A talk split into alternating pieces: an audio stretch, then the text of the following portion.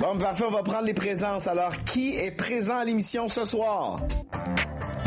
Alors, les absents maintenant qui ont toujours tort, levez la main. Bienvenue à Un homme en or. Tu dis souvent dans les meetings, ce show-là, c'est moi, je suis capable de le porter tout seul. Puis ce que j'aime, c'est que je ramasse vos cachets en plus. Moi, je me suis demandé si c'était pas un poisson d'avril à un moment donné que tout le monde avait la COVID. On s'attendait pas à ça, hein? Maman, à la rescousse! Je vais remplacer euh, la petite progéniture ce soir. C'est pas très propre, la loge à Rosalie. On va en profiter pour faire un peu de ménage. Ce soir, en direct à l'émission, il termine la soirée pour entamer son show d'été. L'occasion est belle pour le retrouver. Mon ex, Jean-Philippe Vautier. C'est comme plus à la même place, hein? Qu'elle soit en Russie ou ici, son regard sur la crise en Ukraine est toujours à propos. La correspondante Tamara Alteresco. C'est pas beau, ça, ça y fait pas bien. Après la qualification du Canada à la Coupe du Monde, il nous prouve que le soccer, ça peut être une affaire de cœur. Marc Cassivi. En ce début du mois de l'autisme, elle nous invite à célébrer la différence, le duo mère-fille Catherine et Maëlle. Moi, je viens me pratiquer pour les enfants de la télé, fait que je vais t'appeler André tout le long. Ça dérange Pas? Trop, puis ouais. Et pour plaire à vos enfants, elle délaisse les bars pour un tout nouveau décor, la drag queen Barbada. Hey, je suis arrivé, on peut commencer. Je suis là!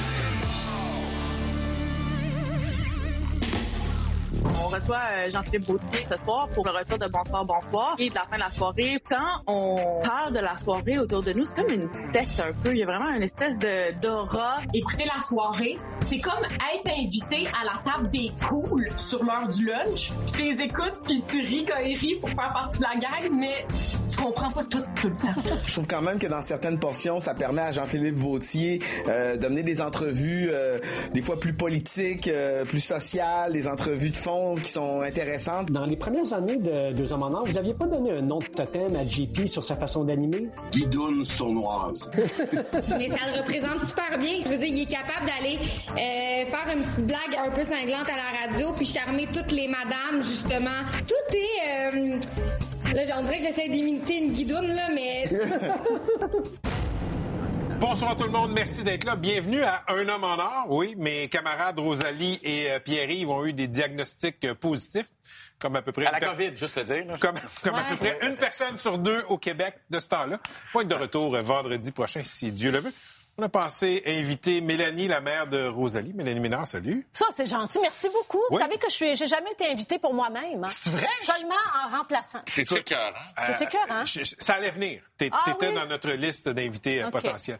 Tu connais Jean-Philippe Vautier? J'adore? Jean-Philippe Bautier. On s'entend super bien. Oui. JP, je suis content de te voir. Hey, euh, je suis de retour. là. Vous avez déménagé depuis? Oui? T'es allé à l'autre place, hein? Oui, je me suis stationné à l'autre place, moi. Oh non! Euh, Monument national. Tu te rappelais plus. Bon, écoute, au moins t'es là. Merci. Hey, c'est la fin de euh, La soirée est encore jeune. Il reste quelques épisodes. Ouais. C'est votre dixième saison et après ça, c'est terminé. Ouais. Euh, 10 ans, dirais-tu que c'est la relation la plus longue de ta vie? Oh, mon Dieu, fois, fois quatre.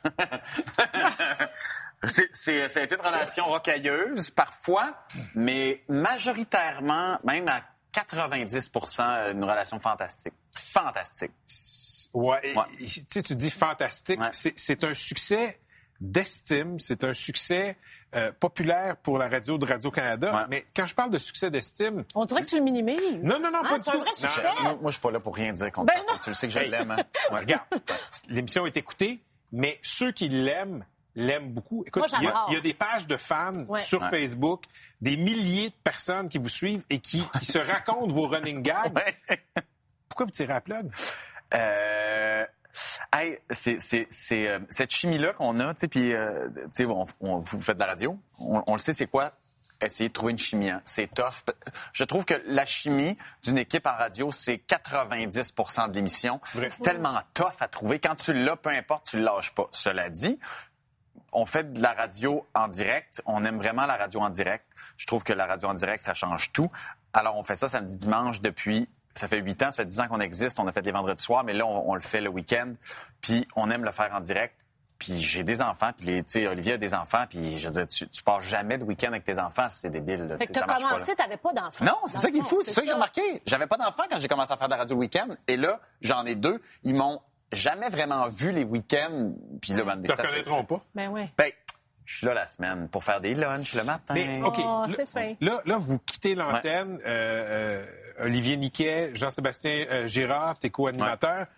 C'est un beau succès. Vous avez bâti de quoi? Là, Radio-Canada, je veux dire, ils, vont utiliser ce, ce- ce beau matériau pour faire d'autres choses à la radio. On que- imagine, on imagine. Comment ça fait que c'est pas réglé? Radio-Canada, c'est euh, un gros bateau. Puis ce bateau-là tourne pas Saint-Dicenne. Et c'est un bateau qui a l'avantage pour les artisans d'être extrêmement euh, fidèle. Fait que euh, ils mettront pas dehors du monde pour nous placer à quelque part parce que c'est pas comme ça que ça fonctionne à Radio-Canada. Et c'est un gros avantage. C'est-à-dire que t'as pas, la- t'as pas la chienne de te faire sacrer de boire parce que tes, tes, tes codes sont pas aussi bonnes que qui, qui étaient ou ils sont pas améliorés autant.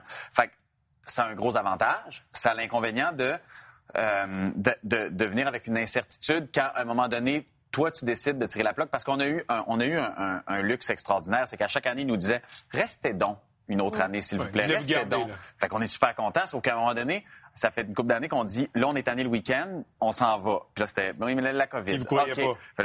Là, on s'en va. Mais une petite deuxième année après la COVID. Donc, tu aurais deuxième année après la COVID. Mais là, à un moment donné, tu fais comme là, je tire la plug. Fait que, tu sais quoi? Oui, évidemment qu'on est chanceux puis Radio-Canada nous aime puis mon Dieu, tu sais, c'est génial. Cela dit, une grille de radio à la radio publique, c'est plus complexe à gérer que de dire seulement, tu sais, comme par exemple, j'ai appelé chez Cogeco, je voulais le retour. T'es là. Ils te sacreront pas dehors. je suis là plus longtemps. Je suis là plus longtemps. Quoique, j'ai offert plus bas, puis ça se pourrait qu'ils te clairent, mais la radio publique, ils feront pas ça, tu sais. Hey, JP, euh, sérieusement, à- à- la soirée est encore jeune. Immense liberté de ton, immense Pourrait. liberté de fond, de forme. Ouais. Vous dites des choses, des fois, qui sont très, très acides. Ah ouais. Pourquoi c'est pas de même à Bonsoir, Bonsoir? Parce que c'est la télé, parce que c'est pas le même public. Parce Ça se transpose pas? Ben non, tu peux pas transposer. Tu, sais, tu, tu parlais du succès d'estime, tu sais. Le, le- la, la soirée est encore jeune. En direct, c'est une chose. Tu sais, on, on- on rejoint beaucoup de gens, on est content, mais ce qui se réécoute sur le web avec les balados, avec audio, on en rejoint comme 5 six fois plus, ce qui fait que ça fait beaucoup de gens, mais des gens jeunes. La majorité, puis surtout un, un- c'est-à-dire qu'on a, on- supposons qu'on a un bassin de 100 000 personnes qui nous écoutent. Ce bassin de 100 000 personnes-là décide de nous écouter. À Bonsoir, Bonsoir, on est 4, 5, 600, pe- 600 000 personnes. Faut que tu parles aux gens. Faut que tu parles aux gens en général. Et surtout, on a un mandat. Le mandat culturel, il est hyper important. Bonsoir, bonsoir. J'ai pas le choix. Je l'amène tranquillement à la soirée. Tu sais, Je l'amène tranquillement à ma personnalité, sauf que tu peux pas parler des mêmes choses. Mais, mais penses-tu que c'est Bonsoir, Bonsoir ou la télé qui peut pas accoucher de, de- de cet esprit La à la soirée est encore jeune? C'est la télé. Euh, le- bon, bon, euh, la, euh, la soirée est encore jeune, on l'a fait à la télé à RTV, puis ça, ça a trouvé son public. Ouais. Mais tu sais, ça a trouvé son public télévisuellement parlant. Tu sais, je, je- si tu me poses la question de, de ce que je voudrais faire dans la vie, tu sais, le- l'idée du talk show de fin de soirée aux États-Unis, supposons que euh, les Colbert de ce monde, les Late Night, vont chercher entre 1,5 2 millions par soir, chacun, en- entre 500 puis, puis 2 millions. C'est des cas d'écoute qui sont, pour nous, ben, écoute, quasiment minime, quasiment médiocre, parce que tu sais, tout le monde en parle. Je dire, ben, District 31 va chercher ça. Sauf qu'aux États-Unis, ils sont capables de se le diviser en gangs, ce qui fait qu'à 5, 6, 7, 8 euh, euh, talk shows, ils vont chercher 2 millions, ce qui donne assez de jus pour être capable de vendre de la publicité et de faire du cash. Nous, si on divise ce, au, au prorata de la population, si on veut faire la même affaire, le Ça 2 va millions se transforme à 100. Puis à 100, à un moment donné, tu n'as pas les moyens d'un gars ou d'une Ouais. fille qui a 200, de, qui a 2 millions. Fait que, tu sais, ça peut exister, mais c'est petit. Puis des, des postes comme ça à la télé, je pense qu'il n'y en a pas tant que ça. Puis je pense qu'il n'y a pas tant de producteurs ou de diffuseurs qui, qui, qui seraient game d'y aller. Mais est-ce que ça veut dire que tu sens que tu sacrifies un peu ta liberté en étant à la TV? Est-ce que tu trouves ça vraiment... Parce que je sais que tu es un Ouais. passionné d'histoire, tu es un passionné de Ouais. société, de politique. Est-ce que ça t'intéresse vraiment quand je m'en vais te parler de mon air fryer à Bonsoir, Bonsoir? Ouais, ça, ça me. Ça, ça t'intéresse? Ouais, ça me rire. Non, mais j'ai est-ce besoin que tu peux t'ennuyer dans ce rapport à la, Mais je fais de la radio. l'entrevue de vedette? Je fais de la radio. Ben, t'en feras plus. Ben, Ah, excuse-moi, là, mais, non, mais, mais- mais non, mais je veux dire, j'ai- la balance aussi, je je suis capable de trouver ma balance. Cela dit, commencer bonsoir, bonsoir, puis en sachant qu'on s'en va dans une veine, euh, pas monochrome, mais qui va clairement aller chercher le même public, mais surtout Ouais. qui, qui, qui a comme intérêt de vendre la culture comme on la connaît au Québec, c'est super. De savoir que c'est seulement dans ce tunnel-là que je m'en vais, ça m'angoisse tout le temps. Cela dit, au fil du temps, je trouve toujours mon, mon je, je trouve Ton toujours, plaisir, ouais, mon plaisir. Puis tu vas venir nous parler d'air fryer, puis ça me rend heureux, tu comprends? Ouais, C'est ça. JP, c'est une belle personne. Ben tiens. 10 ans de Radio-Canada à la radio, Ouais. 7 ans de Radio-Canada à la télé. tu euh, Ouais. T'es-tu un produit radio-canadien pour la vie? C'est une bonne question. Je faisais une entrevue il n'y a pas longtemps avec Jacques Boulanger. Lui, c'est un produit radio-canadien. Aux enfants de la tour? J'étais aux enfants de la télé, puis après ça, j'ai pris un café pour Bonsoir, Bonsoir après. OK. Puis euh, qui va être diffusé justement dans, dans, dans deux, trois semaines. Puis il m'a révélé plein d'affaires que je ne révélais pas ici parce que les producteurs seraient bien en maudit. Mais j'ai découvert quelqu'un qui était brandé Radio-Canada, qui était une propriété à quelque part de Radio-Canada avec ses avantages et ses désavantages. Parce qu'à un moment donné, tu deviens le- le- un ambassadeur, que tu le veuilles ou non. Là, tu sais, tu le sais pas trop. C'est quand les gens te le disent que tu, que tu fais comme, ah ben, coudonc. Je, je- oui, hein, c'est- là que je suis employé. C'est comme je m'attends à un nouveau projet chez Radio-Canada, je m'attends à une job de radio, je suis chanceux, tu sais, mais en même temps, c'est, je sais pas, c'est anxiogène de savoir que tu es sous la, euh, Stéphane Bureau dirait la chape de plomb de Radio-Canada, mais tu sais, je, je- c'est aussi un privilège, fait que faut, faut, faut, faut essayer de l'apprivoiser. Là, je suis à la radio, mon année se finit, et tout d'un coup, c'est la première fois que je suis comme, OK, Écoute, Oh. qu'est-ce qui se passe ailleurs, tu sais? il y a une pénurie de main-d'œuvre, hein, tu pourrais travailler dans quelque chose d'autre. Moi, je, je, je suis bien willing, là. Merci, bien JP. On te garde pour Un le prochain segment. Regarde. Tu bois pas? Non, je vois pas. Ce soir sur le plateau, on reçoit également Barbada, la drag queen qui présente une nouvelle émission complètement disjonctée, complètement éclatée. Chaque épisode, mon coffre à musique nous fait découvrir l'instrument du jour. C'est parti! Gros coup de cœur chez nous aussi. Je l'ai avec mes enfants. Ma plus jeune, elle a adoré. Puis là, on se dit, tu sais, hey, c'est sûr que ça va initier une discussion sur les drag queens, qu'est-ce que c'est? Même pas. Honnêtement, pour elle, c'était un personnage, le fun qu'elle avait le goût d'écouter. Peut-être que Barbada pourrait donner un cours de drague à Tamara puis créer un personnage de scène qui s'appellerait Tamara Alter Ego. Oh, pas non. Mais il y a, il y a des effets secondaires à la COVID, hein? Comme ça, mettons, là. J'essaie de participer.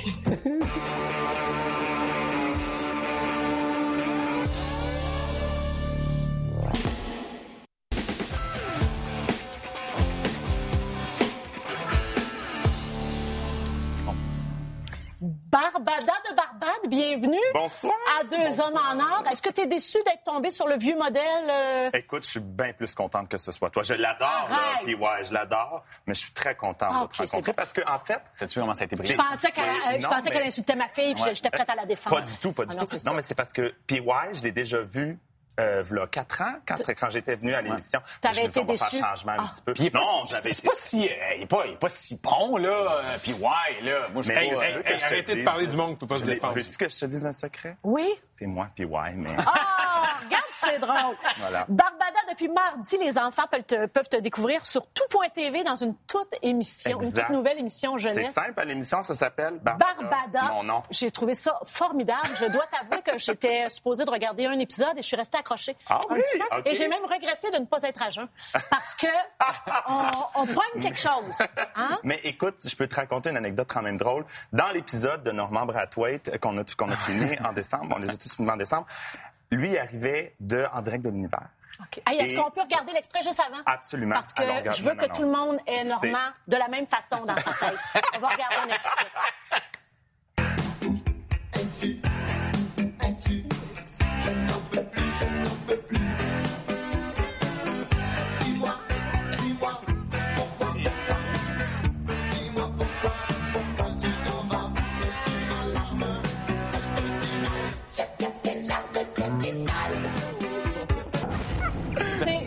Magnifique. Puis à un moment donné, il interagit avec les fleurs, puis il croit. Là. Oui, mais c'est ça qui est drôle. C'est quand, quand il est arrivé sur le plateau, lui il arrivait de, de- en direct de l'univers et il a regardé notre plateau. Vous l'avez vu un peu là, complètement éclaté, coloré. Tu sais, toutes les, les formes sont. Bref.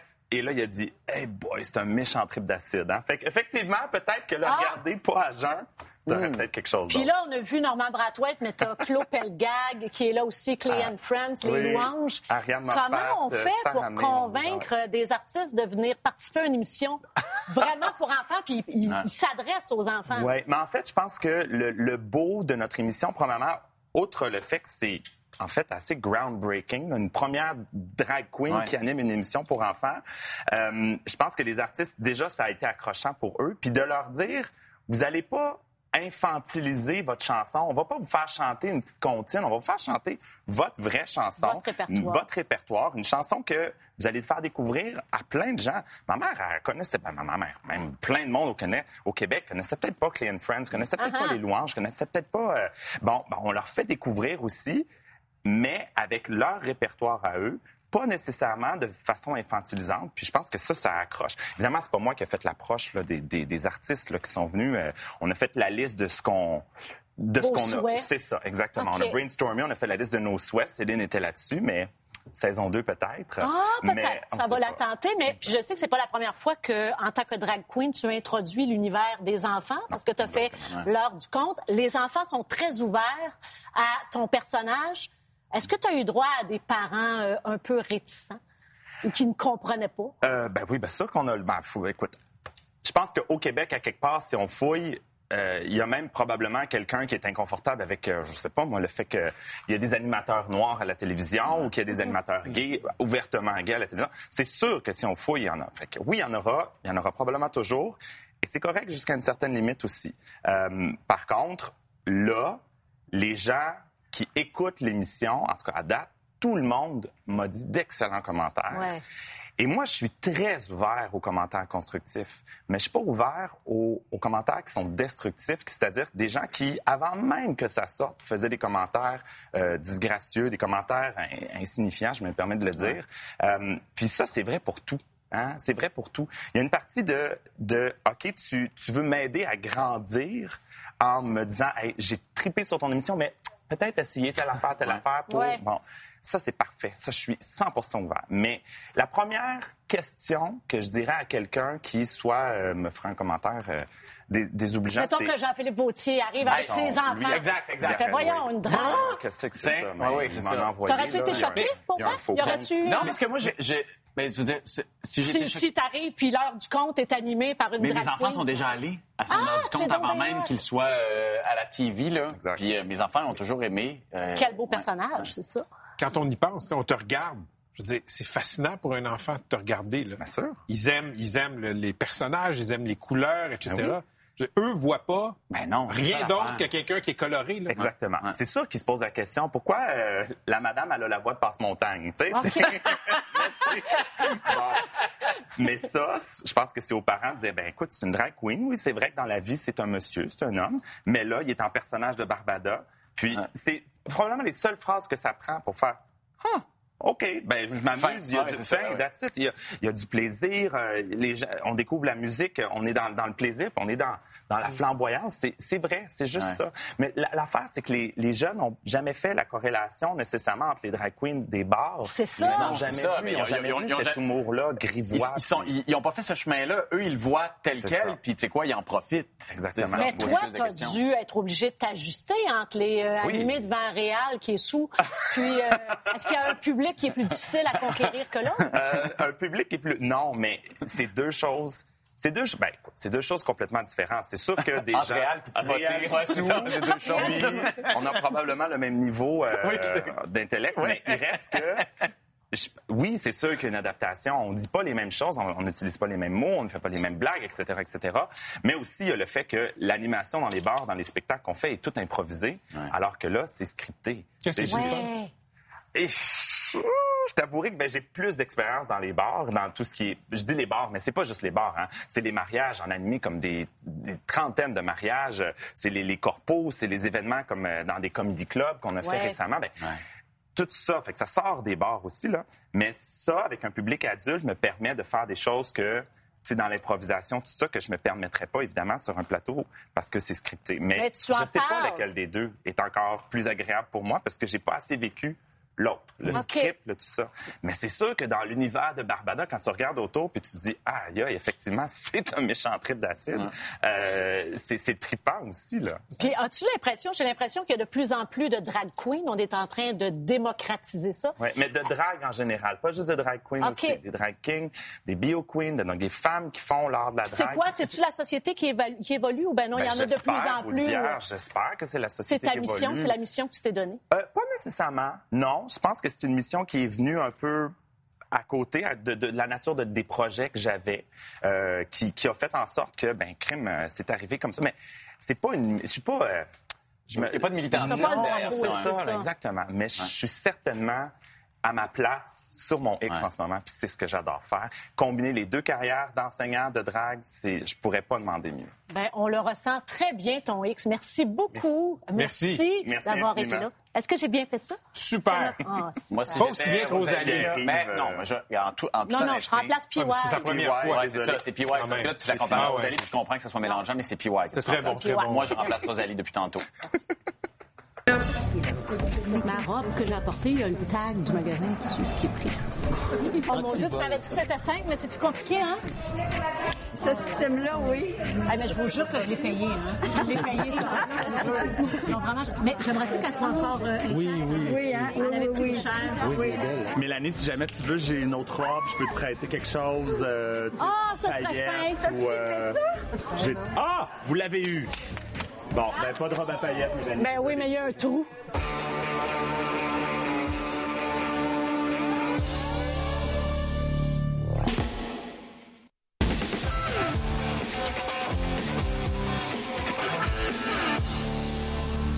Très content de recevoir euh, Tamara Alteresco, la correspondante à Moscou de Radio-Canada.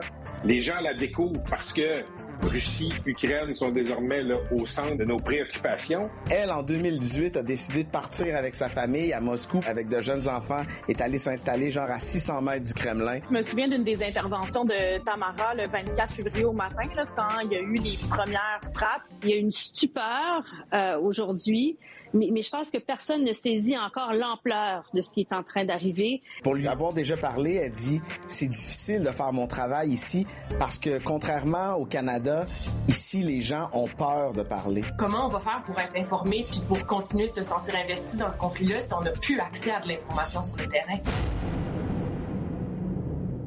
Tamara, bonsoir, bienvenue à l'émission. Merci. Merci beaucoup d'être là. Ça fait plaisir. Euh, tu as dû quitter la Russie parce que Radio-Canada a décidé que c'était euh, c'était le moment de revenir. C'était trop dangereux pour les équipes euh, de rester en Russie, mais on va revenir au métier. Qu'est-ce que... Parle-nous de ton lien avec les Russes, avec la Russie d'abord. C'est tellement authentique comme pays, comme environnement. Euh, les gens n'ont pas envie d'être gentils, ils le sont pas. Les gens ont envie d'être trop gentils, ils le sont. C'est toujours vrai. D'abord, pour l'expérience humaine, c'est extraordinaire, mais pour le, pour le journalisme, je sais que tu veux y revenir, mais on peut, on peut pas demander mieux. Ce qui sort de la bouche des gens quand ils acceptent de parler, parce qu'on l'entendait, c'est pas toujours évident, c'est ce qu'ils pensent. C'est des gens qui sont attachés à leur culture comme nous, on l'est pas ici. C'est des gens qui sont attachés à leur histoire, pour le meilleur ou pour le pire. Mais what you see is what you get. Les gens devant toi euh, sont d'une authenticité et, et- et- et- et d'une complexité que tu as toujours envie de continuer à faire du terrain, tu as toujours envie d'aller plus loin et de les comprendre. Tu, tu parles des Russes avec des étoiles dans les yeux. Ouais. Ils sont attachants à leur façon? Beaucoup. Be- ben, L'humain est attachant, mais c'est des gens qui ont beaucoup souffert. Je parle des plus vieilles générations. Les plus jeunes générations, euh, on veut pas leur imposer nos valeurs. Il faut aller là sans préjugés.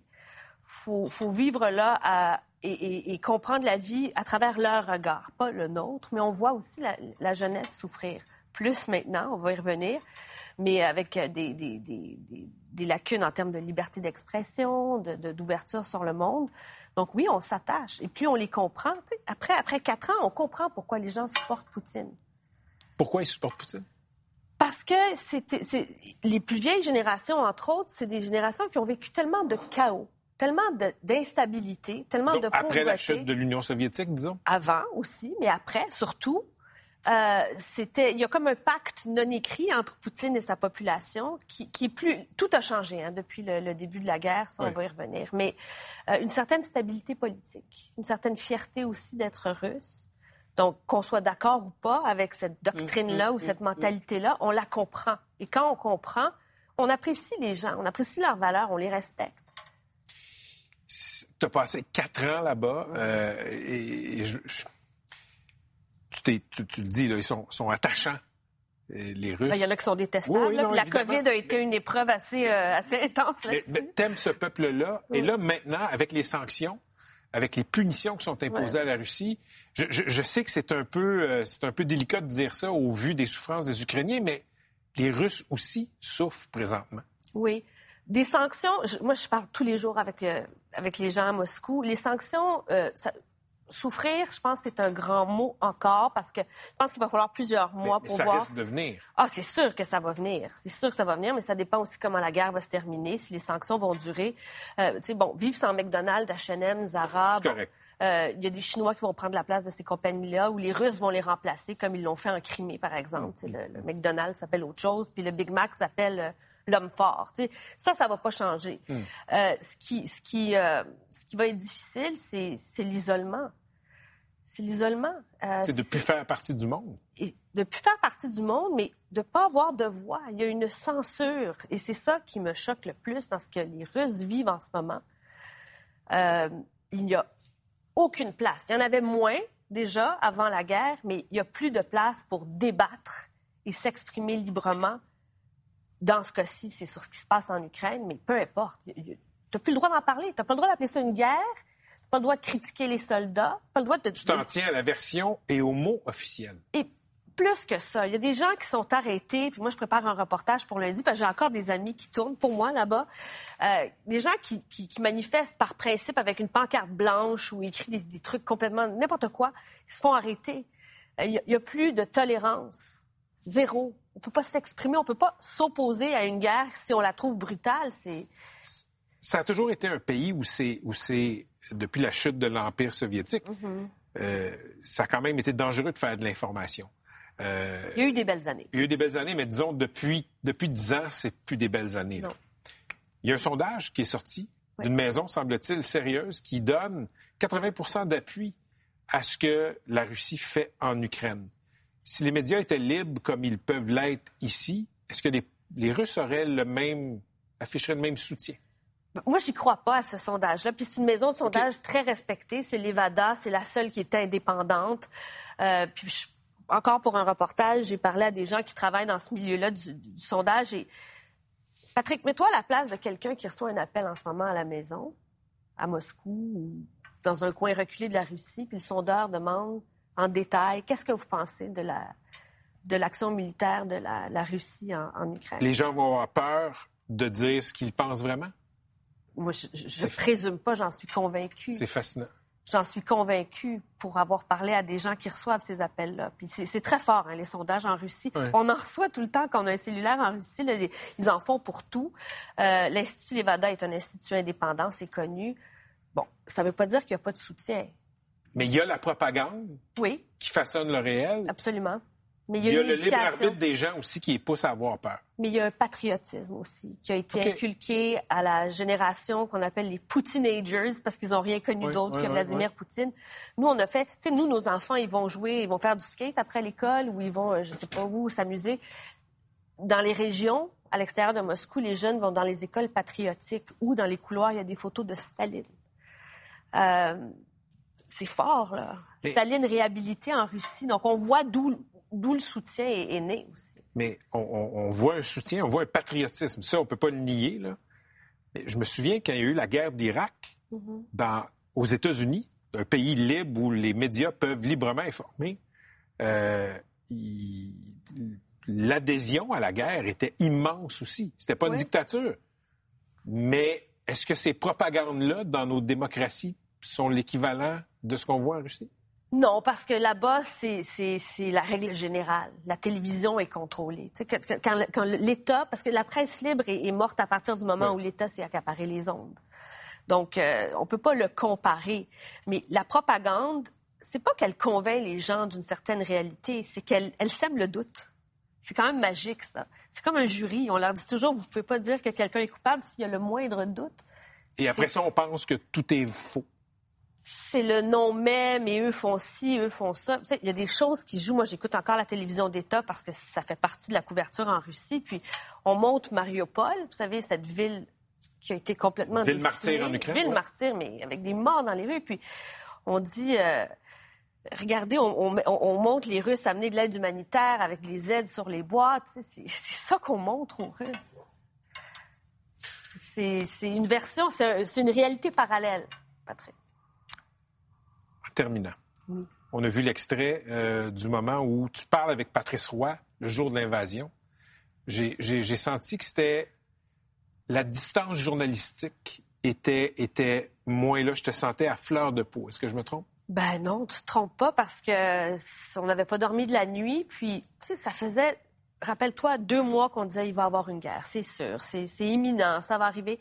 Nous, on était sur le terrain, on les voyait ces chars-là, avec mon caméraman, avec mes, ma Mhm, fixeur. mhm. Moi, je travaillais avec des Russes. Le jour où la guerre a commencé, il y avait un silence derrière la caméra. Puis je voyais mes collègues réaliser en temps réel que leur vie ne serait plus jamais la même que celle de leurs enfants serait plus jamais la même. Tout a basculé pour eux. Moi, j'en parlais comme ça, comme correspondante à Patrice Roy, qui me pose des questions. Comment vont les Russes? Qu'est-ce qu'ils en pensent? Mais j'en ai devant moi qui, qui sont sous le choc. Puis, puis tu sais que tu peux pas dire ça parce qu'il faut que tu les protèges. Je les protège, euh, oui, puis c'est entre autres une des raisons pour lesquelles on est, on n'est plus là-bas, parce qu'ils sont considérés comme des traîtres. S'ils travaillent avec les, mis- les- les- pas, pas automatiquement, mais ils peuvent l'être. Il y a Mm. beaucoup d'intimidation en ce moment contre les médias. On sent pas, on se sent pas les bienvenus en Russie. Donc euh, oui, c'est puis on- puis c'est pas une question d'être objectif ou pas, c'est c'est d'être émotif parce qu'on vit des moments exceptionnels que j'oublierai jamais avec des gens humains qui sacrifient beaucoup pour qu'on puisse informer les Canadiens sur leur pays. Ça s'appelle l'être humaine. Oui, Merci Tamara. Je te souhaite de retourner en Russie bientôt. merci.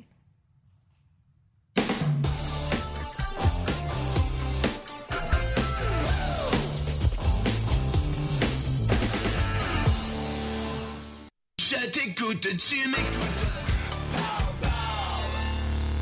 En écoutant la toute nouvelle saison de Autiste, Amour et Amitié, je suis complètement tombée sous le charme d'une mère et de sa fille. Je peux évidemment pas les rencontrer en présentiel, mais je peux les rencontrer en pixel et c'est ça que je fais drette là. Catherine et Maëlle, bonjour, merci d'être là.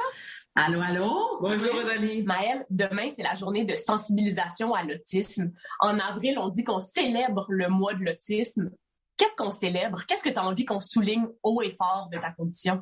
Moi, je dirais surtout la différence et de que chacun est différent. Je sais que, par contre, les gens sont quasiment plus compréhensifs qu'à l'époque où est-ce qu'on savait pas c'était quoi, puis on était dans des maisons parce que ça n'avait aucun rapport. Depuis que Maëlle a eu son diagnostic il y a plus de 17 ans, je trouve que les gens sont euh, plus informés. Euh, plutôt que de dire à quelqu'un, mais voyons, il est donc bien là, mais voyons, c'est quoi cette réaction-là? Puis euh, de dire, as-tu vu? On dit, ah, OK, c'est vrai, ça me rappelle quelque chose. Il y a vraiment davantage de conscientisation, de sensibilisation, puis on est moins isolé, on est moins seul. Il y a beaucoup de regroupements qui ont vu le jour. Quand on pense à l'autisme, j'ai l'impression qu'on a souvent une vision très caricaturale ou en tout cas stéréotypée de ce que ça représente vraiment. Est-ce qu'il existe plusieurs façons d'être autiste? Chacun a sa couleur, hein? Donc, euh, ouais. J'aurais pas de me dire que je trouve que c'est mieux d'être différent plutôt que d'être pareil. C'est sûr que même moi, j'ai regardé les personnes de mon âge et je sais qu'ils sont rendus à un autre niveau que moi je, je, je suis. J'ai trouvé ça très, très, très spécial, c'était drôle. Quand, au début, je crois, quand j'avais 17 ans, 18 ans, les personnes autour de moi, ils cherchaient, quand même âge, ils cherchaient des amoureux, avoir des relations. Moi, je voulais rester encore enfant parce que j'avais pas envie d'être majeur. Je voulais même demander au gouvernement si je pouvais être non majeur. Catherine, quand on dit qu'une personne souffre d'autisme, souvent on se fait reprendre puis on nous dit non, non, cette personne est atteinte de l'autisme. Toi, tu trouves que c'est juste de dire qu'on souffre d'autisme? Moi, la souffrance, euh, je la vois souvent, Maëlle. mais Évidemment, le but, c'est pas euh, euh, de, de, de, de t'en faire, mais il y a beaucoup de préoccupations, hein? Maëlle? Ben, par exemple, pourquoi j'en arrive là dans la vie? Elle est où ma place?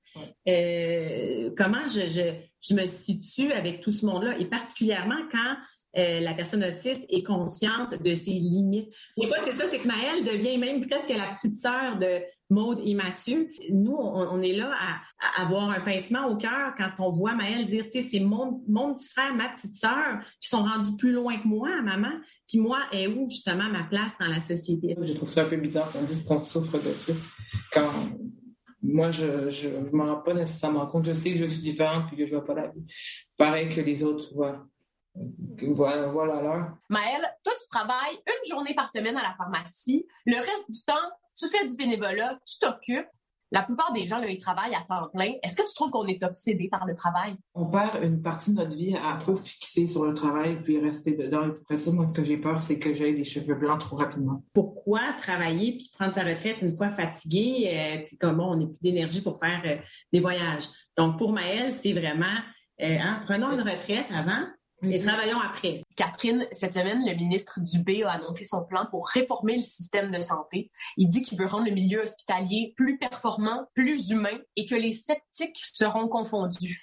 Toi, tu as côtoyé le milieu hospitalier pendant des années avec Maëlle. Qu'est-ce que tu penses de cette déclaration-là? L'humanisation des soins, je pense que ça va rester longtemps une utopie. Je pense que ce n'est pas pour demain matin tant qu'on n'aura pas plus de soignants sur le plancher et on est loin d'avoir atteint euh, nos objectifs. Est-ce que tu es épuisé de te battre des fois? Je suis fatiguée, moi. Oui, Ouais. beaucoup, beaucoup, beaucoup. Elle, elle se bat, elle se bat beaucoup, puis après ça, euh, soit qu'elle pleure ou bien euh, elle, elle est fatiguée. Il y a eu tellement de stress au cours des dernières euh, années.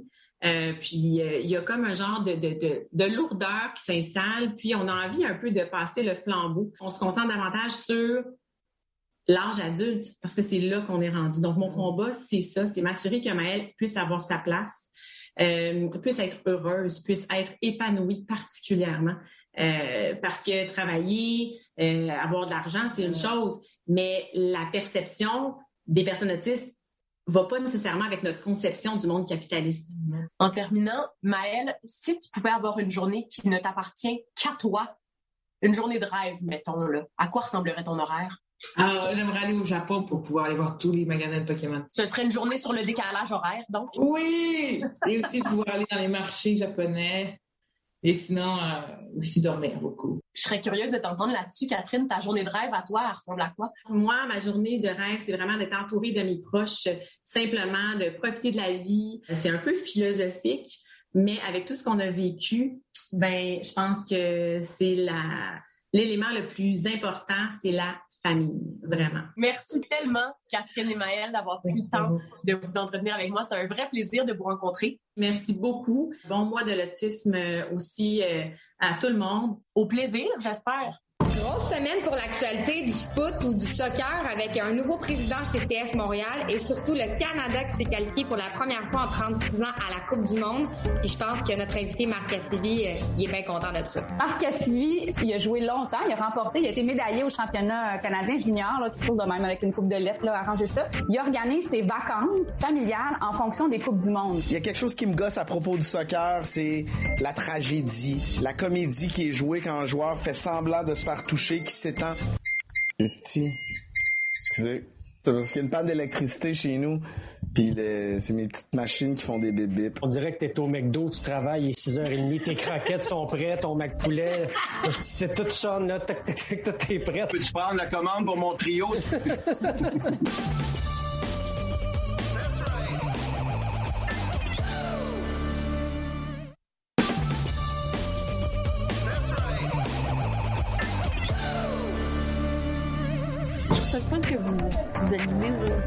voyons donc, c'est donc bien gentil. Puis moi, je m'étais dit, j'y parlerai pas parce que c'est une correspondante de guerre, puis elle va être trop sérieuse. Je suis pas une correspondante de guerre. Moi, j'étais du bord qui lançait. T'as-tu eu le temps de manger une poutine ou quelque chose? Non? Il y en a à Moscou. Mais elle est pas bonne. Ah, Ça je pense que vous avez été Mais, euh, Poutine, en ce moment. ah oui, tu as raison. Quelle mauvaise. Oh mon Dieu, j'ai fait un mauvais lien. Regarde si t'es vite. Je savais que j'allais faire honte à ma fille. Je savais pas quand. C'est là. Marc Cassivi, chroniqueur à la presse, merci de finir l'émission avec nous. Ah, merci de me recevoir. Écoute, euh, dimanche dernier, deux de tes grandes passions vivaient de grands moments. Les Oscars, donc le cinéma. Le Canada se qualifie en Coupe du Monde. Tu triples le soccer. Oui. Sur le soccer. Euh, ton cœur battait pour qui dimanche? Je dois avouer que le foot a pris le haut du pavé. OK. Euh, J'avais vécu beaucoup d'émotions en après-midi, puis après ça, les Oscars, c'est comme c'était plus Il y a eu des bouts de plate. Ouais, il y a eu des bouts de plate, hein. C'est ça. Je- je sais que tu as trippé sur cette qualification-là. Euh, on a le même âge, fait que tu te souviens de la Coupe du Monde 86, la seule Coupe du Monde où le Canada s'est qualifié. Mais tu as souvent dit que tu étais souverainiste aussi. Pourquoi tu routes pour le Canada? C'est vrai que je me suis. j'ai- eu vraiment une émotion dimanche, et j'ai- ému presque T'as larmes. pleuré. Es-tu en train de devenir Vir Capot? Euh, non, mais j'avoue que je me suis dit, voyons, quand est-ce que tu es ému comme ça par un truc canadien? C'est rare. OK. Voilà. Peut-être euh, The Tragically Hip et puis l'équipe canadienne. Pour la de rareté, peut-être. Hein? Oui, voilà. Ça, ça vient Ben, parce que 86, on avait 13-14 ans. Moi, ce qui est drôle, c'est que ça s'est passé en juin 86. J'avais 13 ans. Le Canadien a gagné la Coupe Stanley. Puis je me disais, c'est banal, ça arrive, ça va arriver plein de fois dans ma vie. Et puis euh, ça a pris que j'ai Ça- 49 ans pour que ça revienne. Puis le Canadien, ben, une fois depuis en 93. Pourquoi ça pogne pas le soccer en tant que spectacle euh, au Canada, au Québec? C'est-à-dire que, comme sport de masse, même Mélanie a coaché au soccer. Pour dire, oui. On a joué, toi et moi, quand on était TQ, on a tripé là-dessus. Mais pourtant, nos clubs, notre club professionnel, j'allais dire, nos enfants. j'allais dire l'impact. C'est ça, nos enfants jouent énormément. C'est un sport hyper accessible. Oui, et les gens disent ça souvent, en fait. C'est le sport de participation. Depuis des années, il y a cinq fois plus de gens qui jouent au soccer qu'au hockey. Mais c'est parce que ça coûte pas cher. Il y a un ballon, tu as des souliers, puis ça y est, allez-y les enfants. Mais ce qui arrive, c'est qu'à 12 ans, on se désintéresse.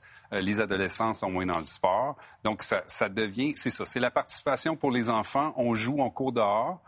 Mais depuis quelques années, c'est devenu autre chose avec les filiales des équipes professionnelles, Mm, avec les académies. Là, tout d'un coup, on La se preuve, on a une équipe canadienne Mm-hmm. qui se ça, distingue. parce qu'on s'est professionnalisé depuis le temps que nous, on jouait de- dans des champs de patates. Mais, mais oui, littéralement dans des champs Oui, de oui. patates. Mon Dieu, mes chevilles ont encore, euh, portent encore les séquelles des parcs à Fabreville. Oui, exactement. Euh, mais, mais quand même, le hockey, c'est plus que du hockey. Le hockey, c'est du tissu social, c'est du tissu amical. Le hockey, ça va chercher l'alarme que tu as eue pour le soccer. C'est un liant, Oui. pas le soccer. Ouais. Et, Que- et- que- que- et Qu'est-ce que ça va prendre? et- et le hockey, ça a été mon lien, moi, avec mon père. Mais c'est le soccer qui est le lien avec mon fils. Et donc, j'ai l'impression que la, la prochaine génération, aussi, c'est à l'image du tissu social qui, qui bouge, l'immigration, Hum, les, les immigrants de première, de deuxième génération, qui arrivent avec cette culture du foot. Je pense que ça change. Puis là, on a une équipe qui est qualifiée pour les- la Coupe du Monde cette fois-ci, en 2022, mais aussi pour 2026. On a deux générations de, Hum, de, de hum. Coupe du Monde. Je pense que ça va changer les choses. OK, tu as parlé d'immigration. Je t'amène sur un terrain complètement différent, celui des woke. Euh, tu as, critiqué la scène, la scène devenue fétiche de la série Le Bonheur à TVA, où Michel Charette, qui est un prof, se fâche contre ses élèves, il les traite de snowflake, il les trouve trop délicats, etc. Là. Tout, toutes les critiques de ce qu'on appelle les woke, y passent. Tu as fait une chronique pour dénoncer ça. Et François Havard, l'auteur, à Tout le monde en parle, t'a traité de curé woke. Dans ta réaction, tu es habitué à la critique, je te connais un peu, mais j'ai senti que cette fois-ci, ça t'a fait plus mal que d'habitude. Ben c'est pas tellement. Je pense pas que que ça m'a fait plus mal. C'est que ça fait deux mois, deux mois et demi. Il n'y a pas une semaine qui passe sans que quelqu'un me traite de curé woke. Il y, a, il y a un moment où tu deviens un peu tanné de ça. Ça- Donc, c'est le, le porte-voix de tout le monde en parle qui fait en sorte que cette. Moi, j'ai trouvé que François Havard prenait pas bien la critique, surtout que ma chronique, je la trouvais nuancée. C'est-à-dire, je disais, on peut, on peut d'une façon interpréter ça comme une critique des woke, mais aussi, on peut dire que c'est un prof qui est dépassé. Mais je pensais un peu naïvement que lui allait être d'accord avec ma chronique. Fait que ça m'a un peu. Tu pensais que ça avait été à la rigueur voulu dans l'écriture? Ça m- oui. Cette espèce de Et- deuxième oui, degré-là? Et donc, non. Et ça m'a étonné. Puis, Ouais. c'est pas tellement, je pense, que ça m'a plus heurté que au bout de deux mois et demi, là, le curé woke. Mais je sais que là, je, je vais vivre avec ça pour toujours. puis, puis je l'assume. Être woke, je trouve pas que c'est une insulte. C'est pas quelque chose de péjoratif, mais quand dans tes papiers dans la presse, justement, tu parles beaucoup de tes fils, tu parles de ton ouverture d'esprit. Est-ce que tu as l'impression que tes enfants euh, contribuent à t'empêcher de devenir un mononcle? Justement, moi, ma fille me fait ça. Ma fille me remet à l'ordre, puis elle me tient à la page peu. c'est sûr qu'ils ils déteignent sur nous. Je, je- je me souviens, Patrick t'en parlait à la radio, euh, ça fait un certain temps, quand le fameux débat sur le mot en haine. comment nos enfants nous ont éveillés à certaines choses, Mhm, à, à comprendre pourquoi il faut plus utiliser ce, ce terme-là, même quand c'est pour citer un- Mhm. un- une œuvre ou je ne sais quoi, essayer de l'éviter le plus possible. J'ai compris quelque chose que je comprenais pas avant. Puis ça, c'est parce que les jeunes nous challenge puis nous disent, ouais, tu pas sûr que c'est pas dépassé ça. Peut-être des fois on va un peu trop loin ou eux vont trop loin. Je suis pas toujours d'accord avec mes mes fils, mais ça nous tient un peu euh, éveillés à la page. Éveillés, woke. Tu chroniques, tu chroniques dans un journal, puis émettre une opinion dans un journal, ça a toujours été polarisant. J'ai l'impression que maintenant, woke, pas woke, c'est le nouveau souverainiste fédéraliste. Oui, oui. Et c'est beaucoup, j'oserais le dire, les boomers qui disent euh, vous êtes woke. euh, je, je vois les prénoms, là, je vois Ouais, les- ouais. tu sais, la- l'adresse Dans avec les commentaires. 1956, euh, 1948. Là. Puis malheureusement, c'est souvent ça. Puis euh, il y en a qui vous essayez d'être jeune. Ben non, j'essaie pas d'être jeune. Je, je veux dire, je pense tout ça pour vrai. c'est pour ça que, bon, un Ouais. curé woke, euh, si vous trouvez que je suis un curé woke, je suis un curé woke. Mais il y a les hockey doomers maintenant. Ah, Rosalie vous en parlera la semaine prochaine. Monsieur le curé, amen. Merci. Merci, Marc, d'avoir été là. Merci d'avoir Hey, été là, Mélanie. beaucoup, merci beaucoup. Merci. C'est tout pour nous. La semaine prochaine, on espère que Pierre-Yves et Mélanie vont être des nôtres. Demain samedi, si vous vous en... Et, et- et Rosalie, demain samedi, la fin des faibles avec Pierre-Yves. Bonne soirée.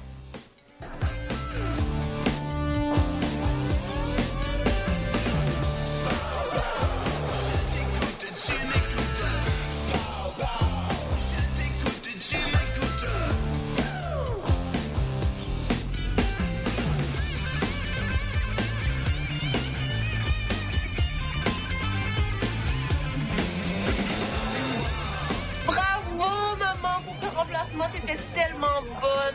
T'es vraiment la meilleure des mères, mais tu seras encore plus la meilleure des mères si tu ne pas tes places. Maintenant. Merci. Bye.